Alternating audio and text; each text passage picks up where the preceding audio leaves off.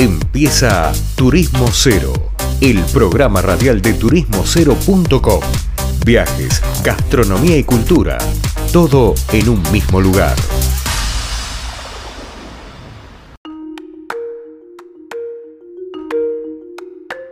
¿Qué tal? ¿Cómo va? Volvemos de una tanda y acá estamos en Turismo Cero Radio. Y vamos a hablar, ya finalizando el programa, con Mauro Marcolevi desde Mendoza, nuestro sommelier de cabecera. ¿Qué haces, Mauro? ¿Cómo andás? Leandro, ¿cómo estás? ¿Todo bien? Buenas tardes. ¿Cómo va todo? Muy bien, ¿y vos? Bien, muy bien. Por suerte todo en orden. Hoy, hoy te traje un tema eh, histórico y impresionante como es el champán, eh, una bebida burbujeante nacida en Francia. ¿Qué te parece? Me gusta, me gusta, es una bebida que me gusta. No tanto, pero me parece que está muy buena. Bueno, creo que ahora, después de esto, te va a empezar a gustar más. A ver. Dale.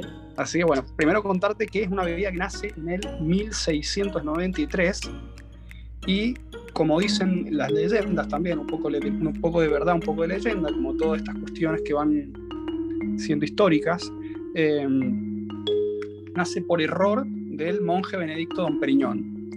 Básicamente se da cuenta que produce una segunda fermentación en botella y la, la, botella hace que eh, que salga gas, digamos.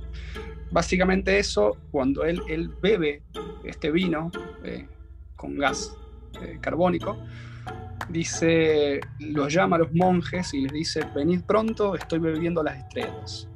Así, así arrancamos con el champán que fue creado en Francia y es importante saber que es una denominación de origen, lo cual solo se permite que se llame champán a lo que está elaborado dentro de las fronteras de champán con uvas permitidas bajo esa legislación, que son el Chardonnay, el Pinot Noir y el Pinot Meunier, que son uvas permitidas solo en esa región. También hay otras cosas que, habla de la legislación, básicamente los tiempos mínimos de, añejamiento y, y, otras legislaciones más. También es importante saber que el, el, el champán fuera de la región de champán se le dice de diferentes maneras. Por ejemplo, algunos le dicen acá en Argentina espumante o espumoso, otros le dicen sparkling, sparkling wine, que también se le dice acá en Argentina. En España se llama cava, en Italia se llama Francia corta o asti o prosecco, que son diferentes formas de diferentes tipos de vinos espumantes. Y en Alemania se le dice sect. Eh, y es importante entender que el espumante siempre estuvo ligado a los festivos, a los casamientos, a los aniversarios, pero ya hace algún tiempo esto se convirtió en algo cotidiano, ¿no? Más que nada por su sutileza y complejidad a la vez, que son, es muy importante para, para las comidas, o sea, es, un aperitivo muy impresionante el champán, entonces nos abre el apetito y eh, estimula mucho las papilas gustativas. Y obviamente que es un gran compañero de cócteles y todas estas cuestiones.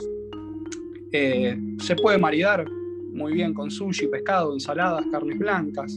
Los dulces pueden ir eh, más que nada con postres y tortas. Así que bueno, eso, eso, es un poco de, del origen del champán y, cómo tomarlo.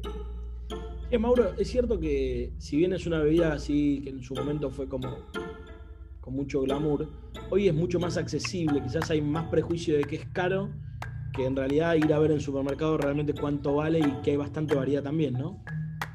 Exactamente, hoy, hoy se convirtió en una bebida eh, accesible para todos, pero también eh, cotidiana, ¿no? Como la gente no solamente consume espumante, champán o espumosos en, momentos festivos de la vida, sino que es algo que se está empezando a usar en cenas, en, en, el día a día. Y eso está bueno porque es un vino impresionante que, funciona muy, muy, pero muy bien con muchas comidas y, la verdad es que es muy, muy rico el espumante. A mí, en lo personal, es una bebida que me encanta. Ok. Sí, igual, digamos, como que dijiste, de verdad, antes tenían un consumo muy estacional de una festividad y ahora prácticamente que es muy común hasta verlo en un restaurante normal, no Claro, exactamente, exactamente. Pasó, pasó ahora a ser algo cotidiano, por suerte, y, y está en auge, está en auge el espumante. Sí, en general también hay más consumo de alcohol en general también, ¿no? también, también. Sí, los números también. Bueno, está bueno. Sabes que hay quien. Hay una, una, historia no contada que también dicen que va con el asado, pero es como hay una discusión, son unos fundamentalistas que dicen que va con la carne de cordero. Eh, toman, la toman con champagne también, pero no, no, es muy popular y no está muy. Mira, no, hay, hay, o sea, yo siempre digo que una, están, están las está la técnica y lo que hay que hacer y lo que no, la teoría, y en la práctica uno puede, puede beber eh, a gusto, ¿no? Como si uno cree que eso va con el cordero y le gusta, por mí es algo que está bien. Sí, sí, al fin y al cabo, si te gusta está todo re bien. Exactamente. Bien, Mauro, bueno, nos vemos la vez que viene y continuamos con este tema, ¿no? Espectacular, ya la semana que viene arrancamos de vuelta. Excelente. Bueno, hablaba con nosotros Mauro Marcolevi desde Mendoza, lo pueden notar en su acento, nuestro sommelier de cabecera. Y esto fue otro programa de Turismo Cero Radio que cada semana vamos saliendo en nuevas emisoras, a las cuales estamos muy agradecidos. Mi nombre es Leandro Pérez Lerea, esto es Turismo Cero Radio y nos vemos la semana que viene. Saludos.